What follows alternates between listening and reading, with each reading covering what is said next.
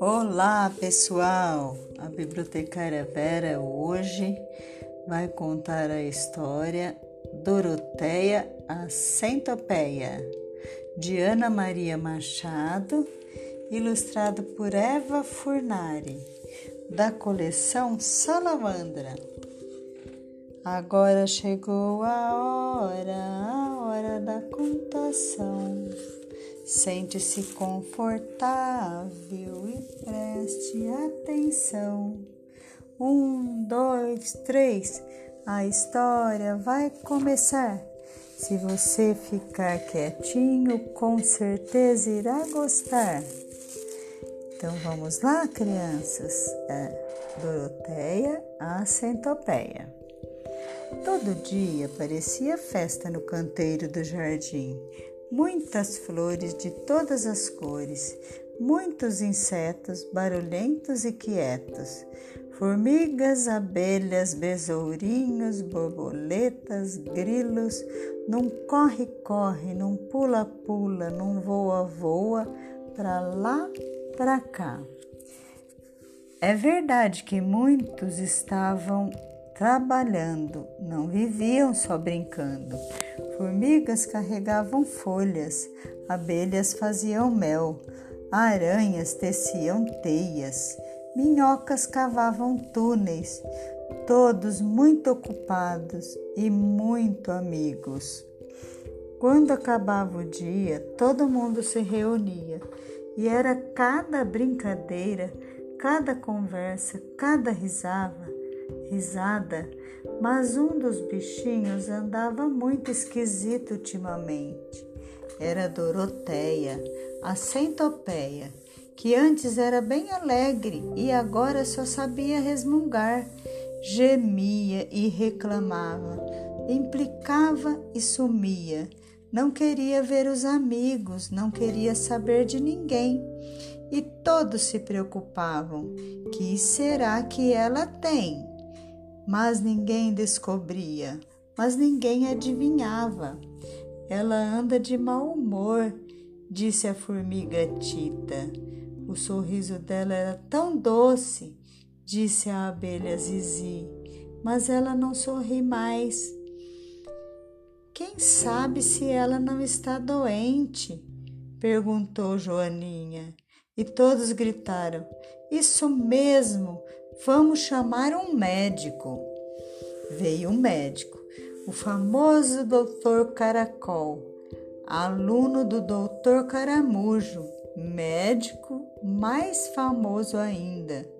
Quando ele chegou perto, Doroteia botou a língua de fora e fez careta. Ele logo abriu a maleta. Obrigado, assim posso examinar melhor. Ela ficou envergonhada e parou de ser malcriada. Todos os amigos de Doroteia estavam preocupados e queriam notícias dela. Doutor Caracol explicou. Topadas com os pés da frente, dos dois lados, unha encravada no pé número 18, do lado do esquerdo e no 27 do lado direito, calos nos 35 pés do lado direito e nos 42 do outro lado. Que horror! Coitadinha! E por quê? Sapatos apertados. Ela até hoje calça os sapatos que botou no dia em que aprendeu a andar. Já deixei com ela uma receita de sapatos novos. Bem, até logo! E foi embora. Os bichinhos ficaram e ouviram um barulho barulho de quem chora. Era Doroteia, coitada, chorava e reclamava. Ai, meu Deus, que desgraça!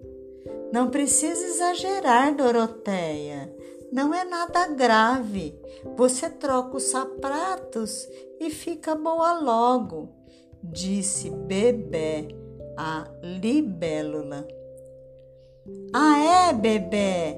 E como é que eu vou arranjar dinheiro para comprar 50 pares de sapatos de uma vez? E continuou a chorar. Uau! Era mesmo um problema. Mas todos gostavam de Doroteia.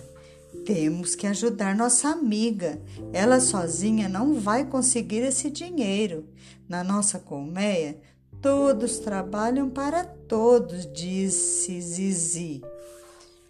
No nosso formigueiro também, continuou Tita. O grilo se animou. Aqui também vai ser assim. Vamos arrumar o dinheiro e animar nosso canteiro para comprar sapatões, um parque de diversões. E foi isso mesmo que eles fizeram. Não era fácil. Besouro puxaram coisas, minhocas cavaram túneis para trem fantasma passar, formigas carregaram gravetos, mosquitos e cigarras ensaiaram para a orquestra. Abelhas fizeram doces e no fim de alguns dias abriram o parque de diversões. Um mini parque que era o máximo. Nunca se viu nada igual. Tudo era pequenino, mas era sensacional.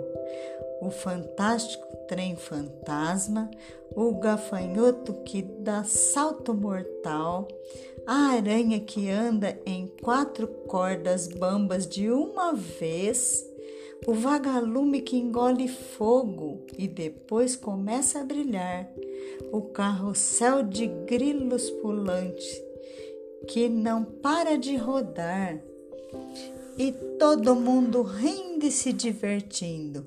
Comida, música e alegria em muito boa companhia. Debaixo das folhas largas nos restaurantes, formiguinhas garçonetes serviam coisas bem gostosas. Borboletas bailarinas esvoaçavam no ar.